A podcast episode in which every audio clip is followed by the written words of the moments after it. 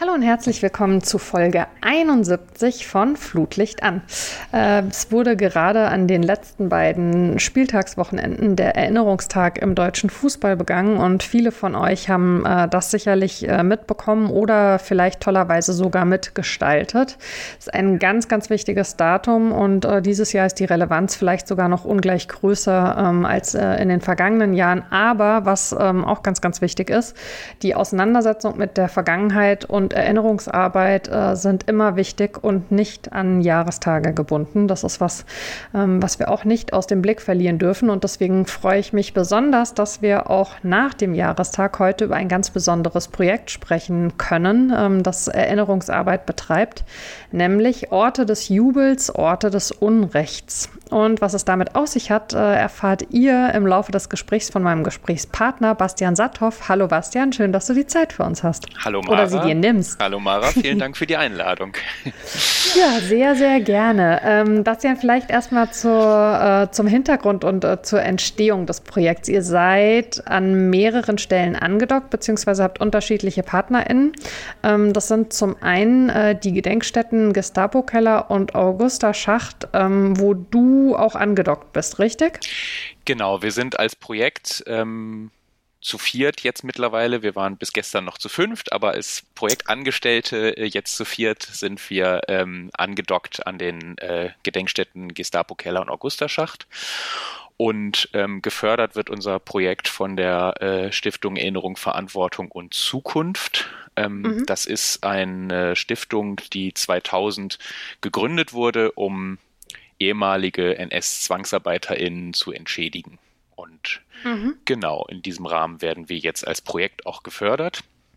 Ähm, und hervorgegangen sind wir aus einem regionalen Projekt. Also die Gedenkstätten Gestapo Keller und Augusta Schacht haben zusammen mit dem Bündnis Tradition lebt von Erinnerung aus Osnabrück ähm, zu einem ehemaligen Sportplatz des VfL Osnabrück geforscht. Und mhm. genau, da sind Ergebnisse bei rausgekommen, die ähm, quasi die Vermutung nahegelegt haben, dass es das an anderen Orten, so wie es in Osnabrück war, auch äh, anderswo gibt. Und jetzt äh, erforschen wir Orte in Deutschland und in Österreich als Projektteam. Jetzt bist du äh, schon ein bisschen die einzelnen Punkte abgesprungen. Ähm, vielleicht nochmal äh, einen zurück. Kannst du für die HörerInnen, äh, die äh, von euch vielleicht noch nichts gehört haben, also natürlich kann man sich unter Gedenkstätten äh, was vorstellen, aber ein bisschen einordnen, ähm, was äh, abgesehen von diesem Projekt so die tägliche Arbeit an den Gedenkstätten ist? Ähm, die Gedenkstätten Gestapo-Keller und Augusta-Schacht sind ursprünglich zwei Gedenkstätten gewesen. Ähm, der Gestapo-Keller, wie der Name schon sagt, ähm, ist quasi das äh, wie soll man sagen, das Hauptquartier der äh, Osnabrücker Gestapo gewesen, also der geheimen mhm. Staatspolizei äh, im Nationalsozialismus man kann quasi sagen, eine Art Folterkeller in Osnabrück. Das ist die tägliche äh, Erinnerungsarbeit. Ähm, da kann man äh, eine ehemalige Zelle besichtigen und in der Ausstellung, in der Begleitausstellung auch erfahren, was, was war die Gestapo, wie hat die Gestapo gearbeitet, wer war vom Terror der Gestapo betroffen. Ähm, mhm. Und der Augusterschacht ist ein ehemaliges Arbeitserziehungslager. Da wurden Menschen inhaftiert, die äh, im Nationalsozialismus äh, quasi straffällig geworden sind, weil sie als Zwangsarbeitende beispielsweise gegen ihre Auflagen verstoßen haben. Da gab es strikte Richtlinien, wie ZwangsarbeiterInnen sich zu verhalten haben. Und wenn die irgendwie dagegen verstoßen haben, dann konnten sie in ein Arbeitserziehungslager kommen. Und genau das konnte zum Beispiel in der Nähe von Osnabrück in Hasbergen der Fall sein. Das ist die Gedenkstätte Augusterschacht. Und äh, auch da erfährt man sehr viel rund um das Thema äh, Zwangsarbeit und Nationalsozialismus. Vielleicht mal noch eine Frage vorangestellt, ähm, auch unabhängig vom Projekt. Ähm, habt ihr äh, in den letzten Monaten äh, einen, einen, stärkeren Zulauf ähm, für, von, von Interessierten, wie man sich das ehrlicherweise so ein bisschen wünschen oder auch vorstellen würde? Vielleicht auch was irgendwie so Bildungsarbeit äh, mit Jugendlichen oder so angeht oder ist das unverändert? Also ähm, ich bin nebenberuflich auch Gedenkstättenpädagoge ähm, und aus der alltäglichen Arbeit ähm, kann ich sagen, dass es immer dann einen Zulauf zu Gedenkstättenarbeit gibt, wenn es quasi Jahrestage gibt. Also mhm. der November, der Januar, also November Reichspogromnacht, äh, im Januar der Jahrestag der Befreiung des Konzentrationslagers Auschwitz. Das sind so Jahrestage, die, ähm, die sich niederschlagen in erhöhten, äh, in erhöhtem Aufkommen von, von besuchenden Gruppen, vor allen Dingen ähm, auch äh, Ausflüge von Klassenverbänden. Mhm. Ähm, ansonsten ähm, würde ich sagen, ist das jetzt eigentlich eher unverändert. Okay. Ja. Ähm, du hast schon gesagt, äh, äh, ihr seid äh, Teil der Projekte der Bildungsagenda NS Unrecht, der Stiftung EVZ Erinnerung, Verantwortung, Zukunft. Ähm, kannst du äh, zu dieser Bildungsagenda NS Unrecht ein bisschen was sagen? Also ähm, was, was sind da Schwerpunkte neben eurem? Äh, es geht vor allen Dingen um Bildungsprojekte, also um äh, Jugendbildungsprojekte und wie gesagt, die Stiftung äh, EVZ wurde gegründet, um Zwangsarbeitende ähm, zu entschädigen. Also das ist äh, zur Hälfte von der Bundesregierung und zur anderen Hälfte von äh, deutschen Firmen ins Leben gerufen worden, um dann im Jahr 2000 ehemalige Zwangsarbeitende zu äh, entschädigen. Und die Bildungsagenda NS Unrecht ähm, begleitet das durch die Förderung von ähm, Bildungsformaten, ähm, vor allen Dingen auch Bildungsformate, wo äh, junge Menschen selber aktiv werden können. Ähm, das können ähm, Deutsch, also Projekte sein, die auf Deutschland bezogen sind, wie unseres zum Beispiel, das auf Deutschland und Österreich bezogen ist. Das können aber auch äh, Projekte in äh, Mitteleuropa oder in Osteuropa auch sein, also Projekte in Polen, in Litauen, Projekte in der Ukraine auch. Ähm, das ist sehr verschieden und ähm, sind extrem viele Projekte, die äh, da in dieser Bildungsagenda quasi alle gefördert werden. Mhm. Und wir haben schon gesagt, du bist angedockt ähm, bei der Gedenkstätte und du bist auch von Haus aus Historiker, richtig? Ich habe Geschichte studiert, genau. Das ist so ein bisschen unterschiedlich in unserem äh, Projektteam auch. Ähm, was uns alle verbindet, ist das, ähm, das grundsätzliche Interesse an Geschichte, vor allen Dingen an der Geschichte des Nationalsozialismus ähm, und äh, unser Fußballinteresse auch. Also äh, wichtig war äh, quasi bei Start des Projekts, dass es Leute sind auch, die so ein bisschen Ahnung davon haben, was äh, eine Fußballfanszene sein kann, was eine Fußballfanszene ausmacht, weil durch das Projekt gerade auch Fußballfans, vor allen Dingen auch junge Fußballfans angesprochen werden sollen. Und äh, dann verrat uns doch mal, was dein Fußballhintergrund ist. Äh, mein Fußballhintergrund ähm, ist, ich komme aus Bremen, ähm, bin mhm. früher äh, im Weserstadion äh, regelmäßig gewesen und bin seit einigen Jahren ähm, regelmäßig beim Bremer Sportverein anzutreffen, also im Stadion am Panzenberg jetzt. Ähm, und genau, seit äh, jetzt mittlerweile im zweiten Jahr spielt der Bremer SV in der Regionalliga Nord mehr oder weniger erfolgreich, aber immer noch in der Liga. Genau, das ist mein Hintergrund. Uh, das ist natürlich äh, gut, dass äh, du dann vom SV Werder zumindest ein bisschen emotional äh, weiter weg bist, vielleicht als in der Vergangenheit, weil ähm, für die Hörerinnen und Hörer, die uns dann am Mittwoch hören, da ist das Spiel dann schon vorbei. Aber jetzt am Samstag äh, trifft ja der glorreiche erste FSV Mainz 05 auf Werder Bremen. Sonst hätten wir das Gespräch an der Stelle erstmal unterbrechen und irgendwie äh, Luft fächeln müssen. Aber so können wir weitermachen machen ähm, mit eurem äh, sehr, sehr wichtigen ähm, Projekt. Und äh, mit diesem, äh, ich sag mal, äh, scherzhaften Intermezzo sind wir ja aber auch so ein bisschen tatsächlich ähm, schon auf Spurensuche, ähm, was, äh, was euren Titel angeht, den ihr euch gegeben habt als Projekt. Also äh, nicht, dass äh, jetzt die Mainzer Arena zuletzt häufig ein Ort des Jubels gewesen wäre, aber vielleicht wird sie es ja irgendwann mal wieder, am liebsten zum Klassenerhaltsjubel. Ähm, ihr habt euch ja sehr bewusst für diesen Titel Orte des Jubels, Orte des Unrechts beziehungsweise von von einem Ort des Jubels zu einem Ort des Unrechts entschieden. Kannst du so ein bisschen die Genese sagen und was ihr damit vielleicht auch direkt schon ausdrücken wolltet? Ja, also die Genese ist ähm, tatsächlich die äh, Assoziation, die aus diesem äh, vorangegangenen regionalen Projekt resultiert, also dieses Projekt in Osnabrück, was es gegeben hat, woraus unser größeres Projekt entstanden ist. Ähm, da kann man das wie unter so einem Brennglas eigentlich sehen. Ähm, der VfL Osnabrück hat damals ähm, den amtierenden äh, Meister Hannover 96 ähm, geschlagen mit 3 zu 0. Das war eines der äh, größten, einer der größten Vereinserfolge der äh, damaligen Vereinsgeschichte.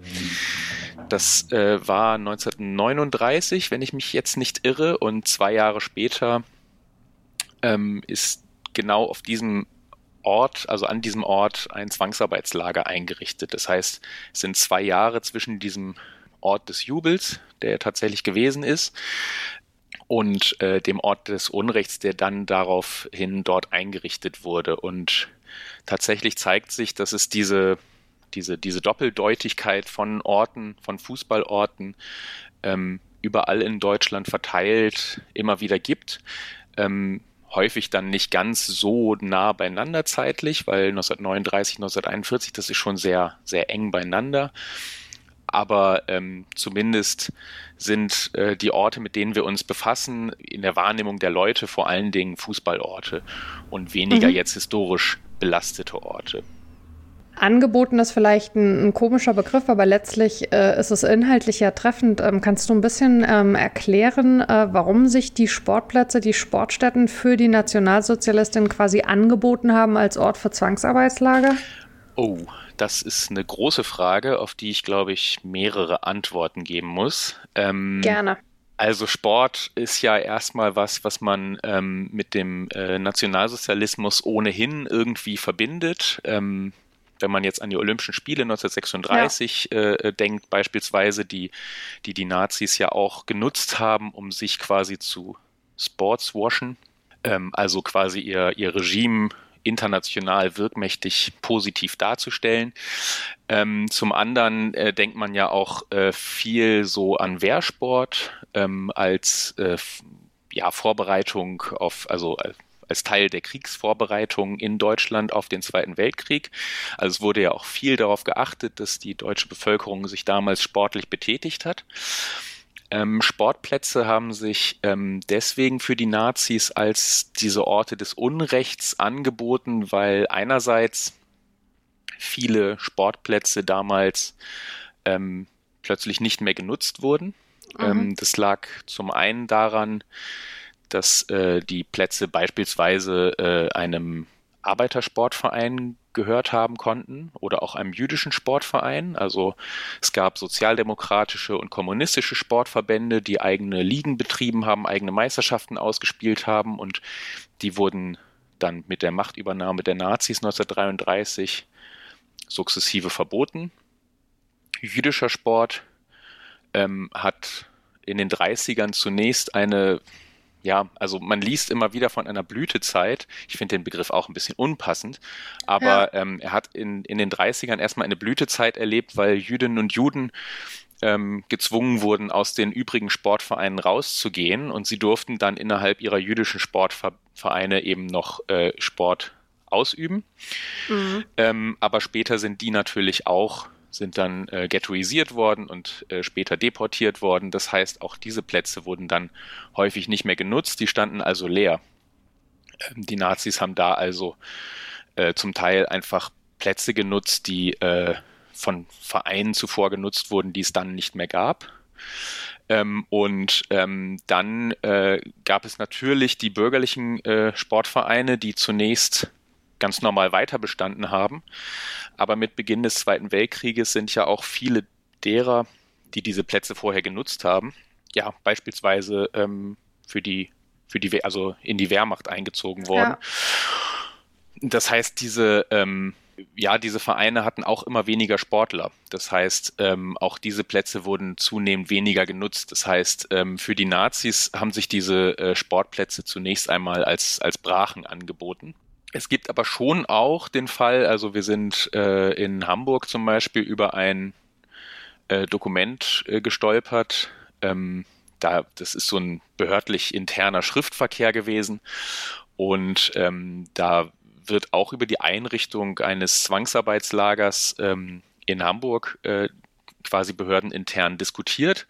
Und da äh, sagt der eine ähm, Offizielle dann tatsächlich auch äh, so etwas wie, ähm, naja, der Unterbringung von Zwangsarbeitenden ist quasi Vorrang einzuräumen. gegenüber der sportlichen Betätigung und äh, selbst die Jahnkampfbahn in Altona äh, die sei nun schon quasi zweckentfremdet für die Unterbringung von Zwangsarbeitenden, obwohl die deutsche Jugend, das sei ja extrem wichtig, dass die deutsche Jugend sich sportlich betätigen würde, ähm, aber die müssten jetzt quasi, da müssten jetzt Prioritäten gesetzt werden und die äh, sind bei der Unterbringung von Zwangsarbeitenden zu leisten. Das heißt, die Nazis haben da tatsächlich auch eine verstärkte Notwendigkeit gesehen, während des Krieges diese, ja, diese sehr günstigen Arbeitskräfte für sie natürlich auch ähm, praktisch unterzubringen. Und das im mhm. Umfeld, im Umfeld häufig natürlich auch der, der Arbeitsorte, wo Zwangsarbeitende gezwungen wurden äh, zu arbeiten. Ich glaube, dass das Thema Zwangsarbeit selbst vielleicht auch für, für viele von den HörerInnen gar nicht so im Detail bekannt oder präsent ist. Ähm, vielleicht kannst du uns mal ein bisschen mitnehmen äh, in die Datenlage. Also wer waren Zwangsarbeitende, aber auch wo kamen sie her, wie alt waren sie, äh, so ein bisschen Statistik vielleicht. Ich bin immer gar nicht so gut in Statistik, aber ich versuche das jetzt. Ähm, ich versuche vor allen Dingen äh, die Dimension ähm, so ein bisschen ja. rauszukriegen, weil ich glaube, von Zwangsarbeit hat man immer schon mal irgendwie gehört. Man hat so eine mhm. kleine Vorstellung davon, aber ähm, wie umfangreich Zwangsarbeit tatsächlich gewesen ist, das ähm, erstaunt auch mich dann doch immer wieder, wie allgegenwärtig das äh, damals gewesen ist. Zwangsarbeit gab es schon vor Beginn des Zweiten Weltkriegs auch. Ähm, wir haben gerade schon über Jüdinnen und Juden gesprochen, die aus den Sportvereinen heraus gezwungen wurden.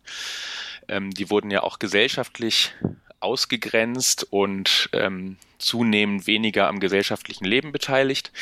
Ähm, die wurden beispielsweise auch vor dem Krieg bereits ähm, zu Zwangsarbeit herangezogen. Genauso ähm, hat das ähm, deutsche Sinti und Roma betroffen, die auch schon mhm. vor dem ähm, vor Kriegsbeginn zur Arbeit gezwungen wurde oder auch ähm, andere Personen aus der deutschen Mehrheitsbevölkerung, die äh, ja auch aus verschiedenen Gründen ähm, diskriminiert wurden und dann eben auch zur Arbeit gezwungen wurden.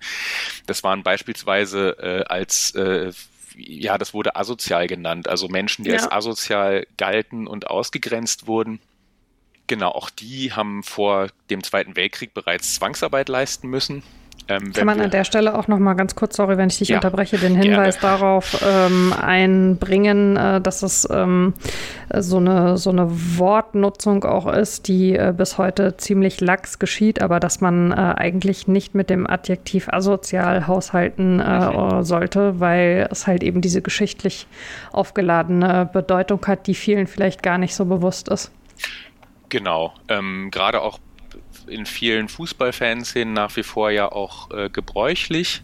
Mhm. Ähm, genau, auch gar nicht immer mit einer bösen Intention, würde ich mal unterstellen, sondern einfach genau. aus einem Unwissen heraus. Genau, das äh, waren jetzt die Beispiele aus der Vorkriegszeit. Ähm, und dazu noch eine ganz kurze Rückfrage. Ja. Es klingt ja vielleicht paradox bei dem Begriff Zwangsarbeitende, aber vor dem Krieg wurden die in bestimmten Ländern sogar noch aktiv angeworben, ne? Genau, das ähm, hätte ich jetzt auch noch mal dazu gesagt, weil das auch während des Krieges tatsächlich noch passiert okay. ist. Die wurden angeworben, aber von so einer richtigen Freiwilligkeit kann man dann trotzdem nicht sprechen, weil die Wehrmacht ja zum Beispiel in Polen und in der Sowjetunion aktiv daran beteiligt war, die Lebensgrundlage der Menschen vor Ort zu zerstören und dann quasi Büros einzurichten, die dafür werben, dass man ja hm. in Deutschland arbeiten kann und da gut versorgt wird, das, ähm, das zeigt ja so ein bisschen, dass das auch eine Form von Zwang war. Also ähm, ja. man kann ja schlecht irgendwo hingehen, alles zerstören und dann sagen, wir bieten euch hier aber eine super Perspektive. Ähm, genau, diese ähm, diese freiwillige Zwangsarbeit in, äh, in Anführungszeichen, die äh, war nicht so, ja, die hatten nicht so sehr äh, gefruchtet quasi. Also es haben sich nicht so viele Menschen freiwillig gemeldet, wie das Deutsche Reich gebraucht hätte. Ähm, und so wurde dann ziemlich schnell auch äh, dazu übergegangen, die Menschen äh, zwangsweise zu verschleppen. Mhm. Ähm, wir reden da tatsächlich von, von sehr, sehr hohen Zahlen. Wir reden da von, von verschiedenen Gruppen auch. Ähm, wir haben mhm. einerseits ähm, Zivilpersonen, also keine Militärangehörigen, die verschleppt wurden. Das waren aus den äh, besetzten Gebieten, also wir reden hier vor allen Dingen von äh, Polen und der Sowjetunion im, in Osteuropa natürlich, aber auch von äh, den Niederlanden, von Frankreich, ähm, von Belgien. Ähm, das waren circa 8,4 Millionen Menschen das ist ja schon mal so eine, so eine Anzahl, ähm, wenn man versucht, sich diese Personengruppe vorzustellen, das wird schon schwierig. Ähm, ja. Das war aber die erste von, von insgesamt drei Gruppen. Ähm, wer auch zur Arbeit gezwungen wurde, das waren Kriegsgefangene, also Menschen, die im Zuge der Kampfhandlungen im Zweiten Weltkrieg gefangen genommen wurden. Ähm, das waren circa 4,6 Millionen Menschen, die zur Arbeit gezwungen wurden. Und ansonsten ähm, haben wir äh, noch die Gruppe natürlich von Menschen, die damals in Konzentrationslagern inhaftiert war oder in ähnlichen Einrichtungen. Wir hatten auch eben schon die ähm, Arbeitserziehungslager. Auch solche Menschen haben dann Zwangsarbeit geleistet. Das waren nochmal circa 1,5 bis 2 Millionen Menschen. Das heißt, wir reden von über 13 Millionen Menschen, die Zwangsarbeit im Deutschen Reich geleistet haben. Und das in sämtlichen äh, Bereichen auch. Also in der Landwirtschaft sind äh, Zwangsarbeitende eingesetzt worden. Ähm, Privathaushalte konnten sich Haushaltshilfen aussuchen. Ähm, das sind auch teilweise Zwangsarbeitende gewesen. Ähm, und natürlich die deutsche Wirtschaft. Ähm, mhm. Also bekanntes Beispiele oder bekannte Beispiele sind äh, Balsen einmal.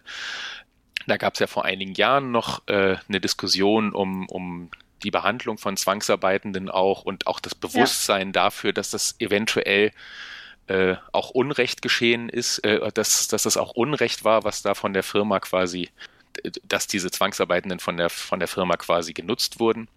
Ja.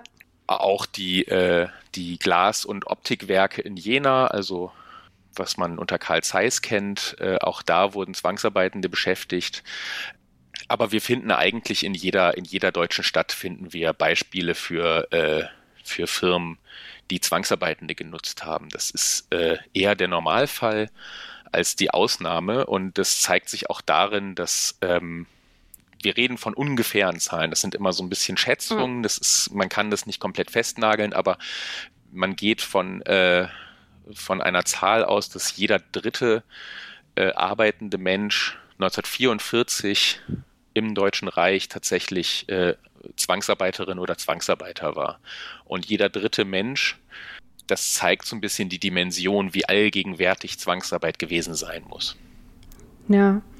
Man spricht ja auch immer so ein bisschen vom, von einem alltäglichen ähm, Kriegsverbrechen. Ähm, gleichzeitig hast du das gerade am Beispiel Balsen schon so ein bisschen illustriert, hat, glaube ich, lange auch in so einer Generation von Nachfahrinnen ähm, das so vorgeherrscht, dass man gesagt hat, äh, auch so in der Landwirtschaft, aber sicherlich auch so in Betrieben, so, naja, bei uns wurden die Leute ja gut behandelt, mhm. was ja also ein totaler äh, Trugschluss ist, weil sie ja eben schon mal nicht freiwillig da waren. Also und auf Basis dieses Zwangs kann es im Prinzip keine gute Behandlung geben. Man kann natürlich dann immer noch Leute mit mehr oder weniger Respekt irgendwie in der Situation behandeln, aber es ändert halt eben ja nichts an, an der Grausamkeit, die dem Ganzen zugrunde liegt. Ist das auch ein so ein Punkt, der die Aufarbeitung so ein bisschen erschwert, weil die Leute sich dagegen wie so ein bisschen wehren, da auch eine Schuld anzunehmen und zu bekennen?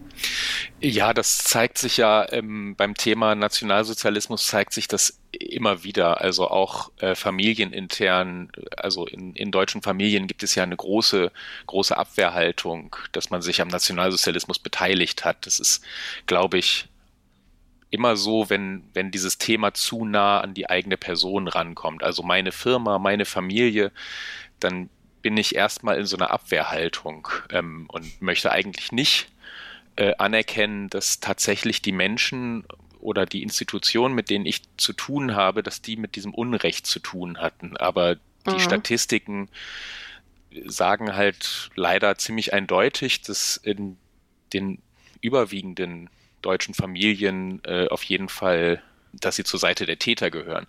Ähm, ja. Genauso ist es der Normalfall bei deutschen Firmen. Die, äh, die sind im Zweifelsfall an Zwangsarbeit, also an dem, an dem System Zwangsarbeit beteiligt gewesen.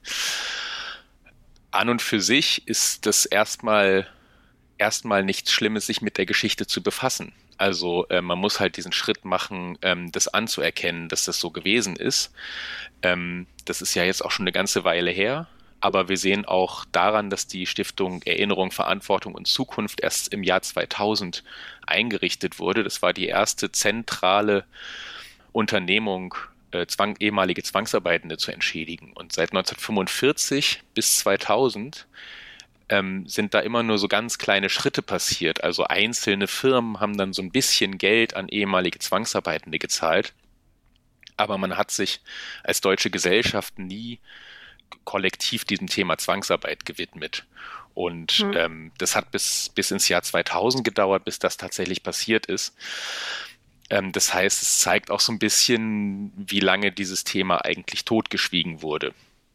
Ja. Und auch die Aufarbeitung von, von Zwangsarbeit. Also es hat bis in die 80er gedauert, bis da die ersten Untersuchungen quasi stattgefunden haben. Vorher ist das Thema eigentlich mehr und mehr in Vergessenheit geraten worden. Erst aktiv verschwiegen worden, dann immer weiter vergessen worden und seit den 1980er Jahren arbeiten Leute eben wieder zu diesem Thema Zwangsarbeit und richten eben auch Gedenkstätten ein, was ja auch wichtig ist. Also wir haben heute eine relativ lebendige Gedenkstättenlandschaft, die sich mit diesem Thema befassen.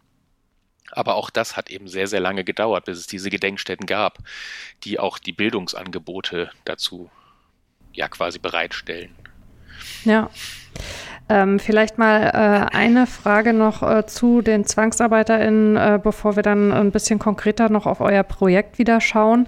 Ähm, ihr geht ja äh, mit eurer Projektgruppe eben auch mit äh, Vortragsreisen äh, im Land umher. Und ich hatte jetzt das Vergnügen, einen dieser Vorträge anzuhören. Und ähm, was mich total erstaunt hat, was mir ehrlicherweise überhaupt nicht bewusst war, war, ähm, wie jung und wie weiblich Zwangsarbeitende im Schnitt waren. Ähm, Gibt es dafür eine Erklärung? Ähm, das habe ich jetzt ganz vergessen. In mein, äh, steht auf meinem Spickzettel auch drauf. Dafür ähm, hast du ja aber, mich. aber genau, dafür bist du da, um die richtigen Fragen zu stellen. Ähm, genau, also äh, im Schnitt äh, waren Zwangsarbeitende circa 20 Jahre und ähm, über 50 Prozent der aus Osteuropa verschleppten Zwangsarbeitenden waren Frauen. Ähm, das Alter ähm, lässt sich äh, vor allen Dingen dadurch erklären, dass ähm, die Nationalsozialisten äh, so ein Idealbild hatten von Menschen, die man möglichst optimal ausbeuten kann. Und ähm, um dieses Alter von 20 Jahren herum ist man eben besonders leistungsfähig. Generell äh, ist der überwiegende Teil der Zwangsarbeitenden eben auch aus Osteuropa gekommen also aus mhm. der Sowjetunion und aus Polen. Ähm, das wiederum liegt an der, äh, an der rassistischen Grundideologie der äh, Nationalsozialisten, die diese Menschen eben, ja, da kommen wir wieder zu den schwierigen Begriffen. Ne? Also ich setze das in mhm. ganz, ganz dicke Anführungszeichen, aber ähm, die Nazis haben diese Menschen aus Osteuropa ja als sogenannte Untermenschen gesehen. Ähm, das heißt, die sind für diese mehr oder weniger Sklavenarbeit, die das ja im Endeffekt war, ja. ähm, die sind in den Augen der Nazis dafür eben wie gemacht gewesen. Also möglichst junge Personen ähm, aus Osteuropa und ähm, dann vielfach eben auch äh, Frauen, ähm, was natürlich äh, im Krieg nicht zuletzt auch ähm, daran liegt, dass äh, die Männer eben äh, direkt am Kriegsgeschehen beteiligt waren, ähm, wobei die Sowjetunion ja in der Roten Armee damals durchaus auch ähm, schon Frauen eingesetzt hat. Ähm, soweit zu, zu Alter. Ähm, ich überlege, ob ich was vergessen habe, aber du wirst mir im Zweifelsfall ja die richtige Anschlussfrage stellen. Ich würde jetzt tatsächlich äh, den Bogen äh, mal wieder ein bisschen konkreter ins ähm, Projekt zurückschlagen. Ähm, mal abgesehen davon, ähm, du hast es ja schon so ein bisschen äh, ausgeführt, äh, wie das zustande gekommen ist, das Projekt und auch ähm, die, die Grundforschung, die ihr da zusammen ähm, mit dem Projekt beim VfL Osnabrück betrieben habt. Ähm, also mal abgesehen davon, dass das Thema im Fußball natürlich auch existiert oder insgesamt im Sport, warum ist vielleicht Fußball auch ein gutes äh, Feld, um es zu beackern und auch zugänglich zu machen, weil Erinnerungsarbeit ist ja immer dann besonders wertvoll, wenn sie eben auch viele Menschen erreicht. Mhm. Also Fußball ist ja erstmal ein Ort, an dem extrem viele Menschen zusammenkommen. Also gerade mhm. in Deutschland und in Österreich ist das, ähm, tu mich immer schwer damit, diese, diese, ähm, diese sprichwörtliche zu bedienen, aber es wird ja auch immer gesagt, das ist ein Querschnitt durch die Gesellschaft und tatsächlich ist Fußball ja ein Ort, wo, äh, wo viele Gesellschaftsschichten aufeinandertreffen, ähm, wo quasi ja ein Thema, das auch irgendwie allgegenwärtig ist. Und ähm, zum einen ist es natürlich thematisch verknüpft über die Orte und auch über die Geschichte des Nationalsozialismus, in dem Vereine natürlich auch agiert haben.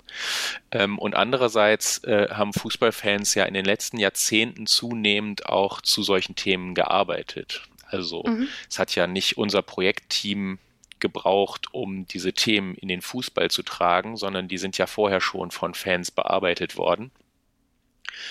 Ähm, wir haben da eine gute Möglichkeit gesehen, um verschiedene Gruppen quasi in Kontakt miteinander zu bringen. Also ich habe gesagt, wir sprechen vor allen Dingen junge Fußballfans an.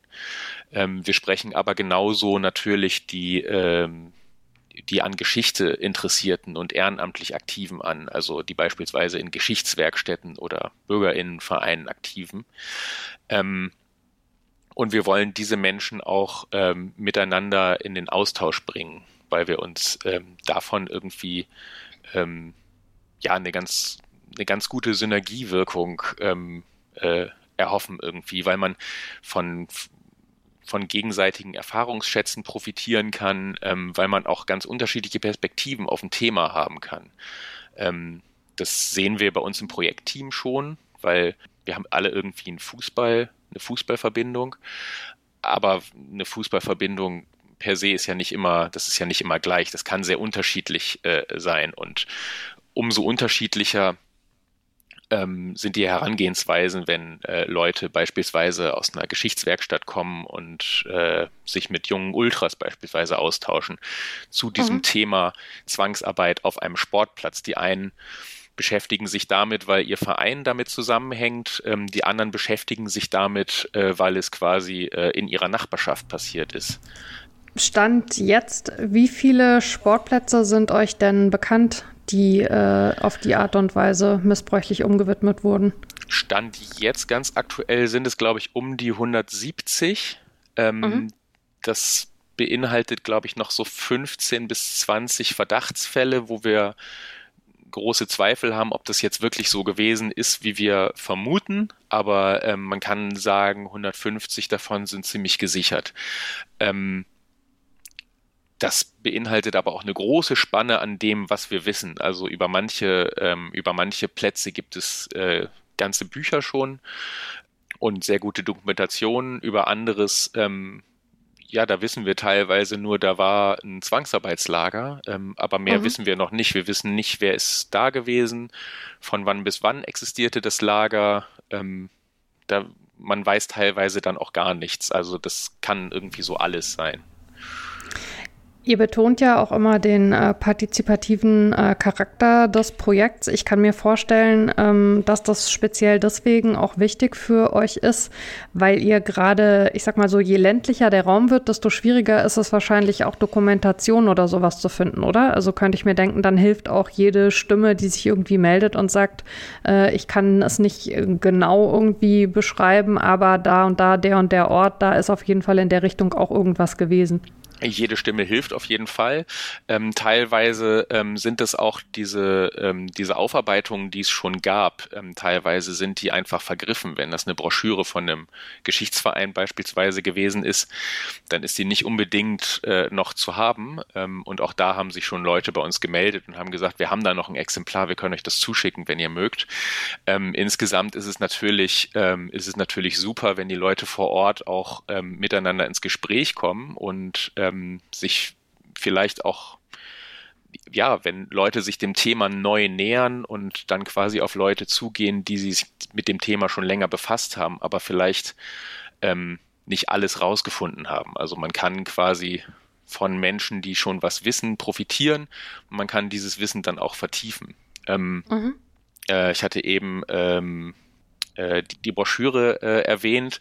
Ähm, das ist natürlich auch, das ist natürlich auch so ein Ding, das ist Wissen, was verloren geht, wenn ein Geschichtsverein zum Beispiel Anfang der 90er so eine Broschüre rausgebracht hat.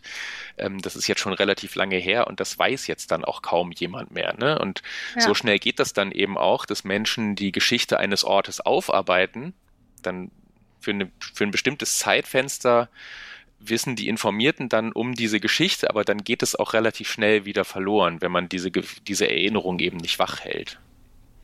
Was eigentlich auch total wild ist, also dass sich jemand die Mühe schon mal gemacht hat, ein Thema aufzuarbeiten und dann geht es einfach äh, ein zweites Mal ja, ähm, verloren. Voll. Ein Ansatz, äh, den ihr wählt, äh, ist auch äh, das äh, Gespräch mit ZeitzeugInnen. Wir haben äh, das vorhin schon angetippt, dass viele Zwangsarbeitende durchaus auch sehr jung waren. Das heißt, es gibt eben auch nach wie vor noch Überlebende. Ähm, wie findet ihr die?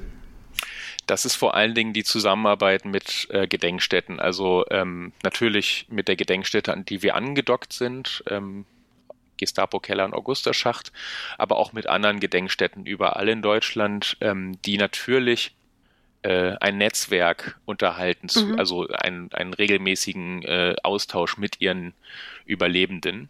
Ähm, das ist aber natürlich, ähm, wenn wir uns jetzt überlegen, die, ähm, die sind circa 20 Jahre gewesen, Anfang der 40er Jahre. Ähm, das heißt, wir reden von einer Zeit, die jetzt äh, auch schon wieder 80 Jahre her ist. Ja. Ähm, mindestens. Ähm, und äh, das heißt, wir reden von einer, äh, von einer Personengruppe, wo die Jüngeren jetzt Ende der ihrer 80er Jahre sind und Anfang 90 ähm, und die Älteren um die 100. Ähm, das heißt, auch da reden wir natürlich von einer Personengruppe, die damals zwar jung ist, die jetzt aber in Ausnahmefällen gerade noch lebt. Also ähm, ja.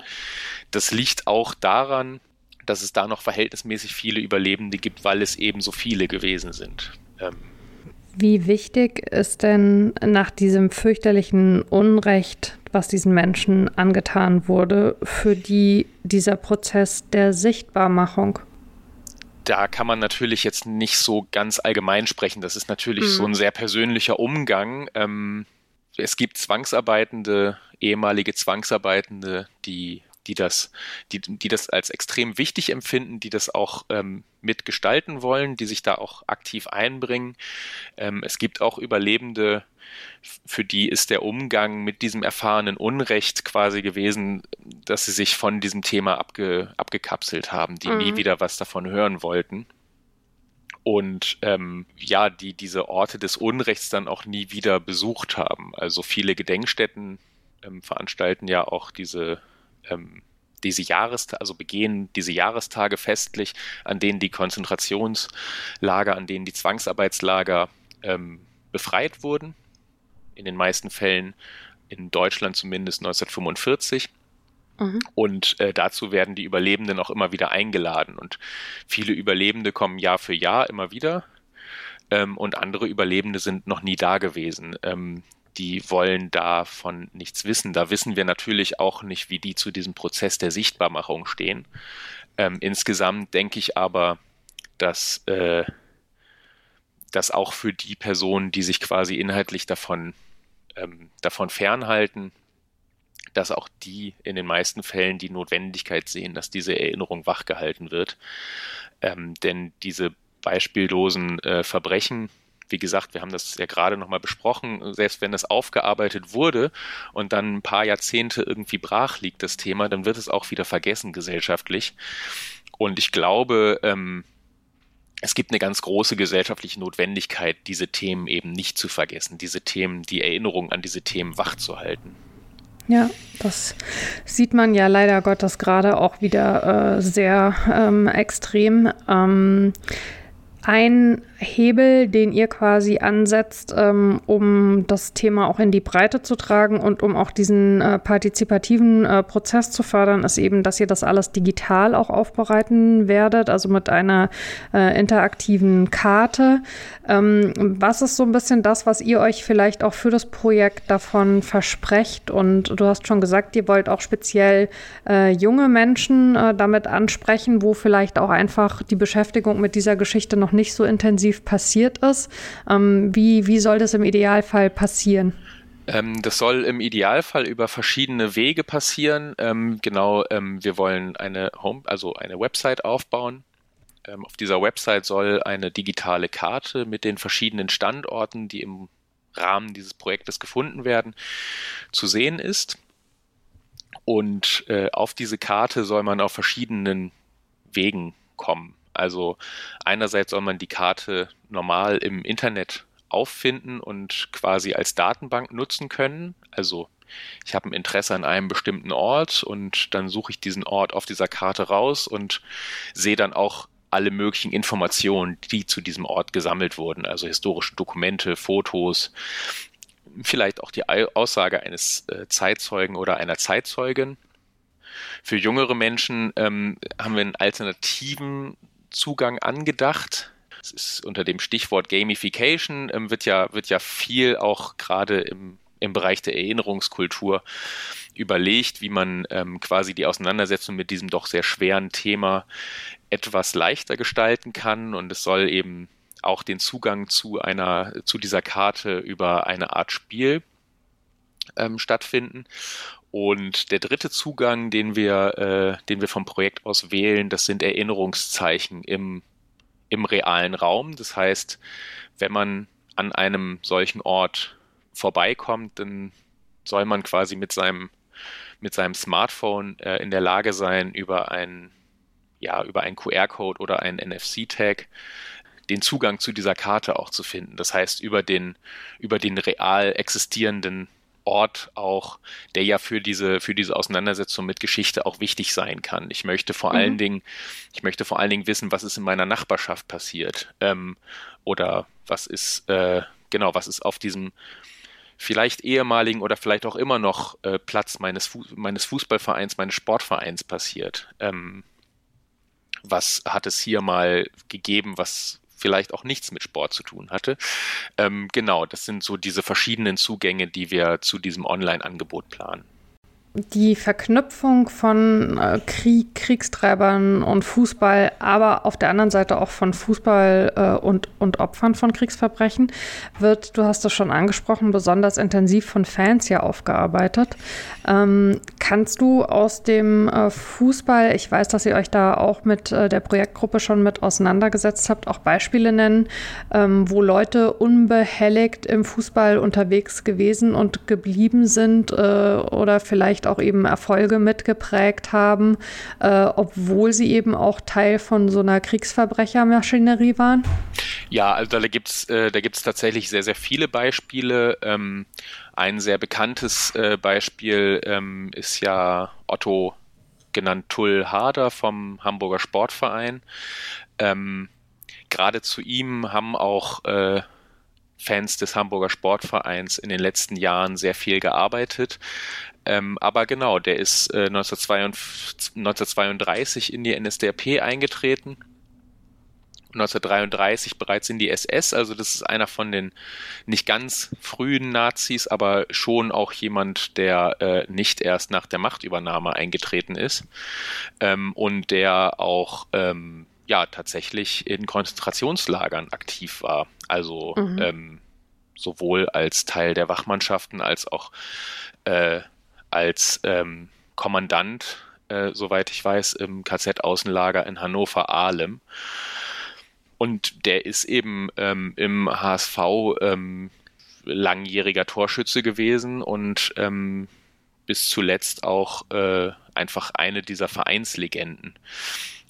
Und im Fußball haben wir es ähnlich wie äh, gesamtgesellschaftlich auch. Also 1945 ist nicht einfach so eine, so eine Stunde Null gewesen, wo mhm. äh, auf einmal alles äh, geklärt gewesen ist, sondern die Nazis sind vielfach in ihren Positionen geblieben.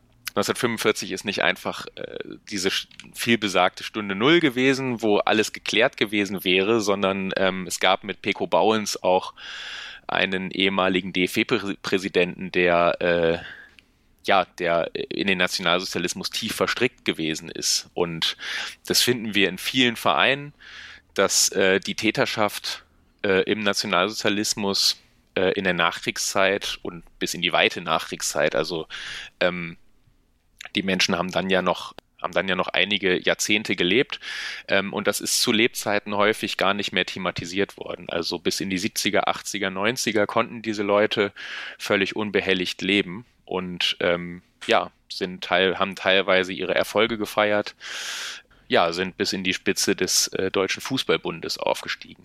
Und wir haben ja vorhin auch ähm, darüber äh, gesprochen, dass es diese verschiedenen Sportverbände gegeben hat. Ähm, es liegt eben nicht zuletzt auch am äh, Nationalsozialismus, dass diese, diese blühende Landschaft an verschiedenen Sportverbänden, dass das nach dem Krieg eben nicht mehr so gewesen ist, sondern Fußball ja. wurde dann vor allen Dingen im DFB organisiert.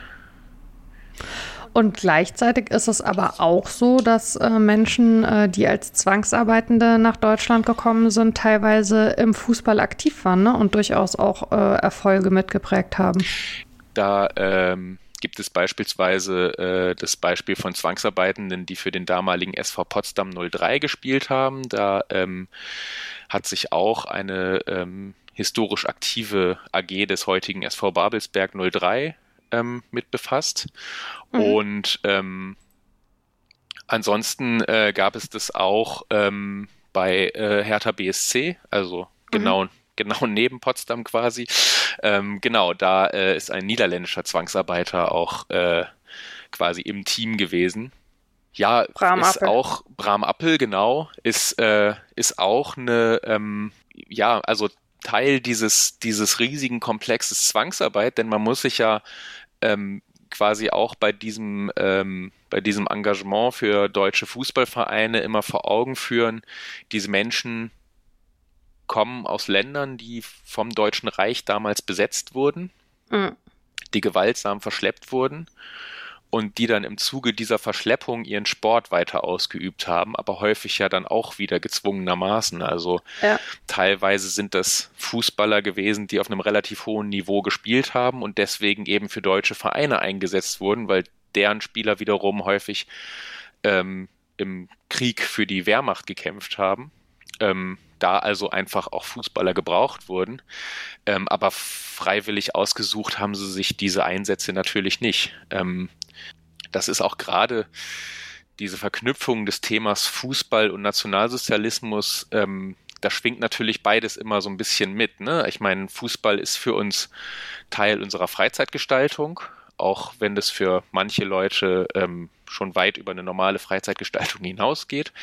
Aber ähm, Fußball im Nationalsozialismus hat häufig auch was mit Zwang zu tun. Ähm, zumindest wenn wir über sowas zum Beispiel reden oder auch ähm, mit Ausschluss, wenn wir äh, an ehemals, äh, also an jüdische ehemalige Vereinsmitglieder denken, die aus ihren Vereinen herausgezwungen wurden. Und das ja sehr häufig schon freiwillig, bevor es zwingend äh, vorgeschrieben war. Genau, der Ausschluss, der Ausschluss von, von Jüdinnen und Juden, das ist nochmal eine ganz andere Geschichte. Ähm, ja. Aber genau, also ähm, mein Punkt ist nur, ähm, wenn man sich ähm, jetzt Fußballspielen vorstellt, das ist für uns etwas, was vor allen Dingen mit, mit Freude, mit Lebensfreude verbunden ist. Ähm, das ist natürlich eine andere Geschichte, wenn Zwangsarbeitende in deutschen Vereinen zum, zum Einsatz gekommen sind. Ja, und was vielleicht auch vielen Fans so nicht bewusst ist, es zieht sich ja auf einer Ebene, kann man fast sagen, bis heute so ein bisschen weiter, ähm, weil es nämlich durchaus auch immer noch Fälle von Trikotsponsoring gibt, wo eine Firma aber eben äh, zu dieser damaligen Zeit von Zwangsarbeitenden profitiert hat, richtig? Du spielst wahrscheinlich auf Matei an, die äh, bei Werder Bremen seit der Saison 2023-24 äh, auf dem Trikot zu finden sind. Mhm. Ähm, das ist ein äh, seit 1933 bestehendes Bauunternehmen und ähm, ich habe es ja gesagt, es ist der Normalfall bei Firmen, die schon länger bestehen, die zumindest auch in dieser Zeit bestanden, dass sie eben an der Ausbeutung von Zwangsarbeitenden beteiligt waren. Matei hat damit allerdings einen verhältnismäßig guten Umgang gewählt. Es gibt andere Firmen, die äh, dieses Thema ähm, eher totschweigen und einen defensiveren Umgang damit wählen. Genau, vielfach ist dieses Thema auch äh, einfach in der Versenkung verschwunden. Es kommt ja auch immer so ein bisschen darauf an, wie, wie aufmerksam ist eine kritische Öffentlichkeit und über Jahrzehnte hinweg ähm, hat eine kritische Öffentlichkeit auf solche Sachen eben weniger geachtet. Ähm, und gerade ähm, gerade im Fußball ist es eben in den letzten Jahrzehnten ja auch ähm, zu einem deutlich gesteigerten Engagement von Fans auch für solche Themen gekommen. Ähm, ja. Dass sich äh, Fußballfans auch gegen andere Trikotsponsorverträge irgendwie zur Wehr setzen. Das ähm, ist ja ein Phänomen, das es seit den 90ern gibt Vielleicht mal abschließend, ähm, was, was, was hast du für eine Wunscherwartung, formuliere ich es mal, ähm, an ähm, Vereine und Verbände im Umgang mit diesen Thematiken? Wir haben schon mehrfach jetzt festgestellt, die Fans sind eigentlich diejenigen, die häufig da einen sehr äh, aktiven, äh, guten Umgang mitgefunden haben. Was wünschst du dir in diesem Themenfeld vielleicht noch von Vereinen und Verbänden? Das ähm, kann ich jetzt gar nicht ganz generell sagen. Ähm, viele Vereine und Verbände haben sich für dieses Thema sehr offen gezeigt. Ähm, was ich mir vielleicht in der Breite wünsche, ist, dass die Vereine und Verbände einsehen, dass das erstmal nichts Schlimmes ist. Das hat nichts damit zu tun, dass wir ähm, dass wir da jetzt irgendwie über ein schlechtes Image des jeweiligen Vereins oder Verbandes reden. Das ähm, ist ein Thema, was eigentlich alle angeht, wo sich äh, die wenigsten deutschen Vereine wirklich rausnehmen können. Also wie gesagt, die deutsche Gesellschaft ähm, ist einfach sehr, sehr mehrheitlich äh, tief in den Nationalsozialismus verstrickt gewesen.